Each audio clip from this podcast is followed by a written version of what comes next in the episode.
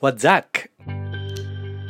大家好，我是 Zachary。这个节目呢，将会以东南亚为主，带一点时事的讨论，还有一些人生课题。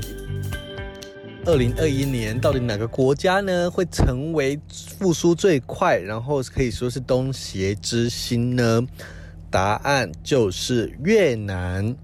因为呢，这个越南呢，在东协十国里面，东南亚里面。可以说是最亮眼、吸引外国企业投资的国家。首先是因为在疫情方面，他们控制的相对其他国家来说好很多，加上了他们算是除了新加坡之外签署 FTA 的态度比较开放的国家，所以呢，在越南设厂的台湾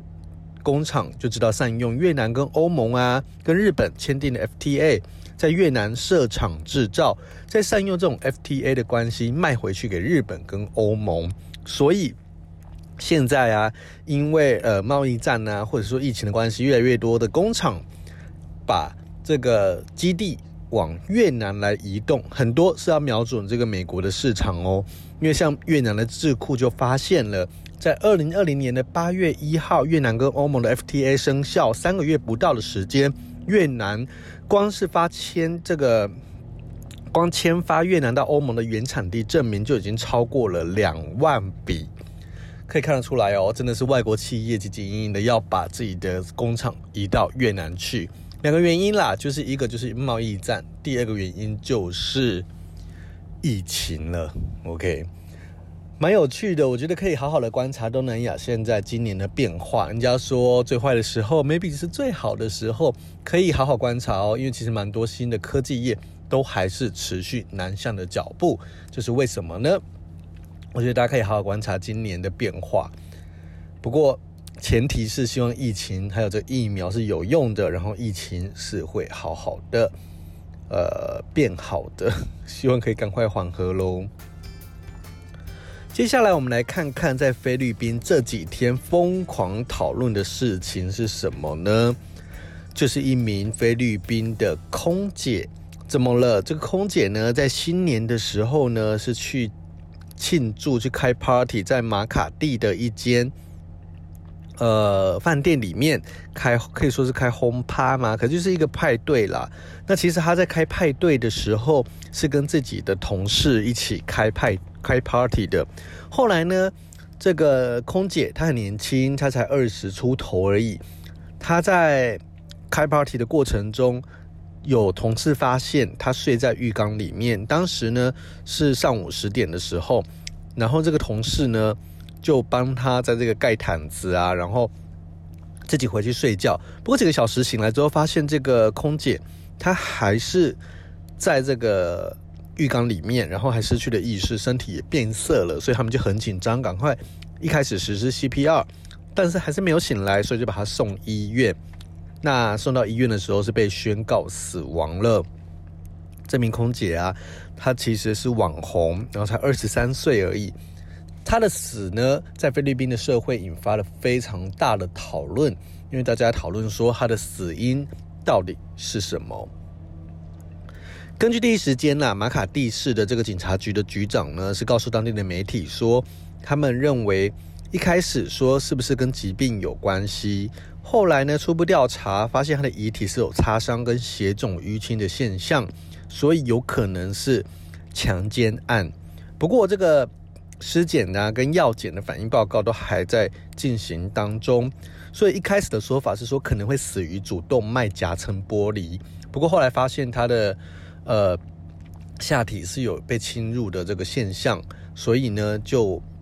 大家就在讨论说他是不是被性侵害了，而且是有可能是被轮奸的。那这件事情呢，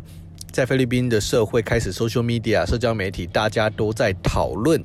甚至呢，有很多的艺人呢也开始在请大家不要再去抨击这个空姐，因为有一些。呃，菲律宾的网友就写说，是因为他的穿着暴露啊，因为其实他在 IG 上面 po 很多照片嘛，那大家就有说不要再去攻击这个受害者了。讲到这个呢，我真的很有感，因为呢，在好几年前，呃，处理过一件事情，就是有一个女生她被性骚扰，在一个活动里面，第一时间我们陪她去报案了。报完案的当下呢，大家都会想说，哦，那你下次就不要穿的那么暴露了啦，不要再穿短裙了，可能就会引发这个犯罪的诱惑嘛，等等，诱发这个犯罪的可能。不过这时候警察特别提醒说，千万不要去指责，千万不要指责这个。呃，受害者，因为他们是被害者，被害者并没有错，错的是那个犯人，该怎么穿就怎么穿，这是这是大家的自由嘛，不是因为你怎么穿才去导致别人去性骚扰或是性侵害你，千万不要倒因为果哦，因为我觉得这真的很重要，这个这个观念也非常非常重要，所以现在很多菲律宾的艺人就在提醒大家，不要去指责已经死亡的这个空空姐。那目前呢，警方都还在调查当中，然后警方也公布了跟他一起参加 party 的这几个人，呃，有几个人是被强奸的这个罪名给起诉了。那另外呢，还有几个嫌犯的名字也被公布了。呃，有一些菲律宾的网友也非其实蛮生气的，因为其实有一点像是公审的概念，网络公审。第一时间，警察把这些名字公布，大家就去 Google 这些人是谁嘛？有些人只是嫌犯而已，其实还没有确定犯罪。不过，所以我就说，所以警方呢把这个名字给给公布，就导致当地呢有很多人都在讨论。昨天呢，这个死者他叫做 Chris，呃，克里斯汀的妈妈雪莉呢开了记者会。他就表示说，当时呢，他女儿其实有打电话问他可不可以去参加这个跨年的 party，但是因为相信说参加的人都是这个其他的空少啊、其他的空姐啊、空服人员或机组人员嘛，所以应该蛮安全的。可是他认为说，应该是有人去强奸他的小孩、性侵害他的小孩，他就说希望公理跟正义可以彰显，所以真的是蛮难过的。他们的这名空服人员的航空公司，也就是菲律宾航空公司呢，也有发表声明表示哀悼。那二十三岁的克里斯汀呢，他其实在网络上的社交社交平台呢，他其实有八点五万名粉丝，可以说是一个也是个网美啦。所以昨天呢，呃，他的死讯。他死亡的事情发生，就让大家知道之后，有很多的菲律宾网友都涌入他的 Instagram，希望他可以安息。而最后一次他的发文呢，是在十二月二十八号。很多家他的家人没办法接受之外，许多的粉丝也非常的难过。这是在菲律宾引发了很多讨论的二十三岁菲律宾航空公司的空姐，也是个网红，在饭店浴缸死亡的事件。那接下来我们将把焦点呢转到印尼，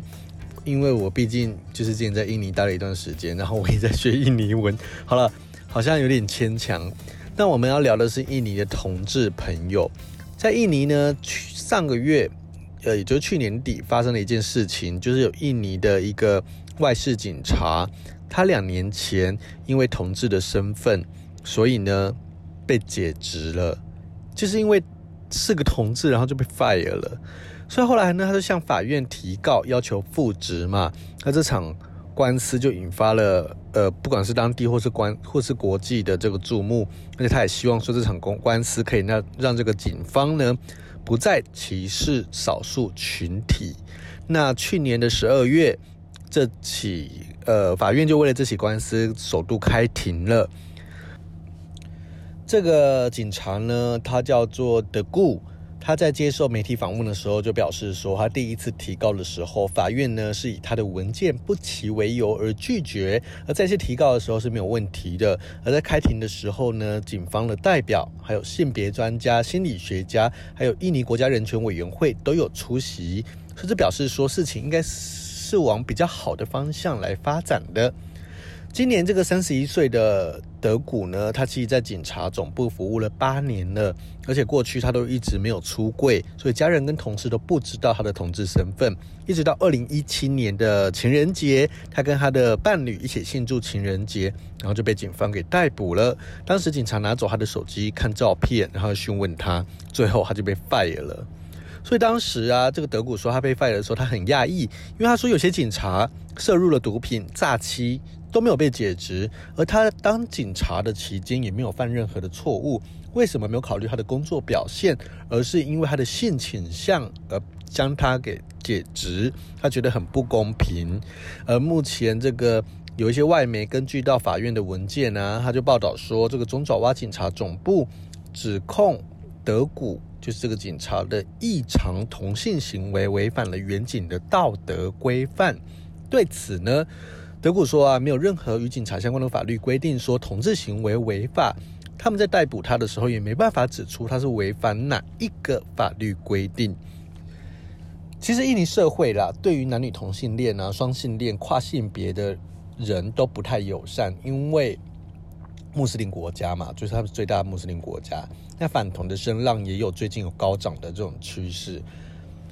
其实，不过印尼的法律其实没有说同志行为是违法的。那这起事件也就引发了很多很多的讨论。不过德古啊，其实不是印尼唯一一个因为同志身份而被遭到惩罚的警察。根据印尼的媒体报道说，因为同志身份被解职的警察跟国军有十几个人呢。警察跟国军呢，依照所谓的内规惩处同志，其实没有建立在法律基础上面，也违背了印尼宪法禁止性倾向歧视的精神。所以现在这个德古呢，决定站出来争取自己的权益。那么家人啊、朋友，还有甚至连过去的警察同仁都非常的支持他，希望他可以激励跟他同样遭遇到一样的事件的受害者。而目前。被解职的德古呢，是以经营理发业为生。其实这是印尼首次有同志控告警方的人权官司，也是创立了这个呃印尼同志人权组织的这个杂志的这个莫托莫 Dayday Oedomo。我也采访过他哦，他就说，不管是德古有没有胜诉了，他都已经写下了历史，因为他打破常规，很勇敢。那。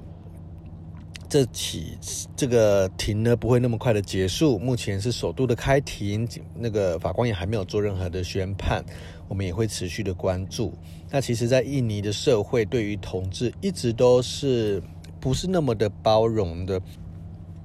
更早之前呢，有一对女同志举办了婚礼，然后后来就被检举说，诶，有一个人其实是这新郎其实是女生。后来警察在检查新郎的身体，然后发现说，诶，两个都是女生。之后竟然逮捕了两个人，然后他们两个人被控伪造文书，最高的刑期是六年呢，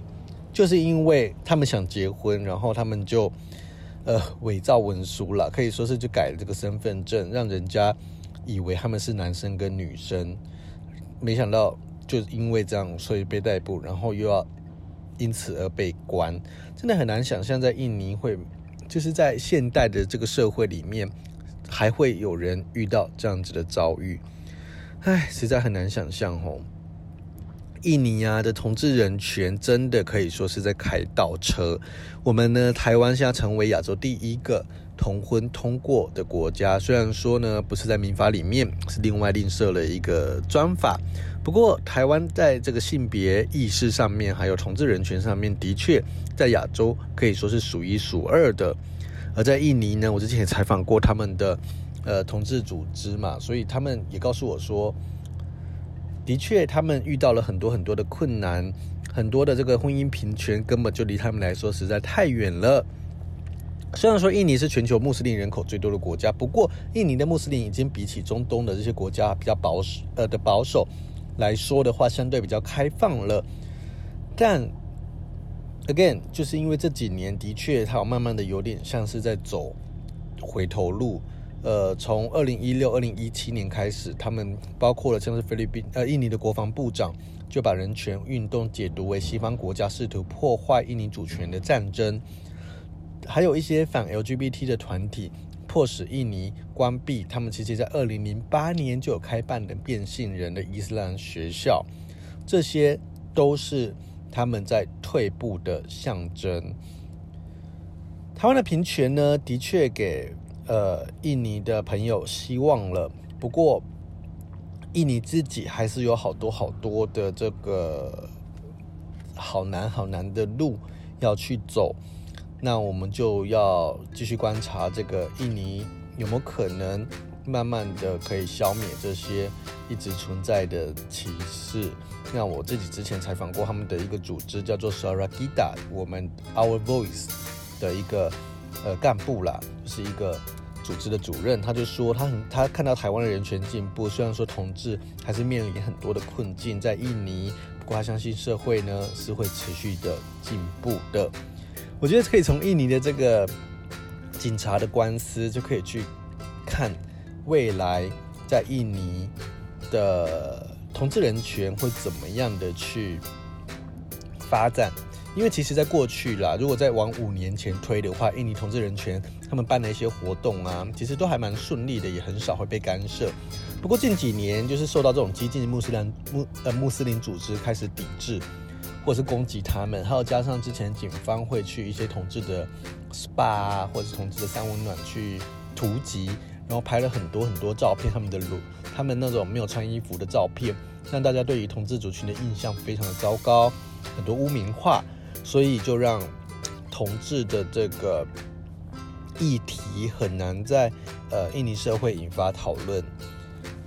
接下来我之后如果有机会的话，想跟大家好好分享关于印尼的变性人的这个群体，因为这也是我论文呃硕士论文的研究。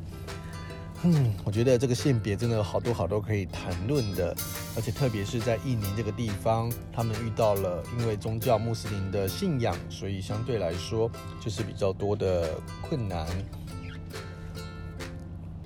的确，就是在台湾，我们相对比较自由民主，然后在性别意识上面呢也是比较强烈的，我们就要好好的来珍惜，好不好？我们都要。好好珍惜这个得来不易的，呃，可以说是幸福吧。因为我们台湾相对包容，所以我们就应该要更珍惜我们现在这个幸福的生活。其实真的是不管关于法律上面的，又或者是疫情的控制上面，政治、经济，这一切都是我们都一定要幸福。当然，那个同志的路上还是有一段路要走，因为比如说我们的同志跨国婚姻啊，就还没有通过。现在的同志朋友是只能跟那个第三个那个国家必须也要同志合法，这两个人才可以结婚。如果你是跟印尼或菲律宾或者是其他像日本这些国家的伴侣在一起的话，就不能结婚。这也是台湾的最后一里路了，平权上面的最后一里路。感谢你的收听，我们下周三。再见喽，三百九八。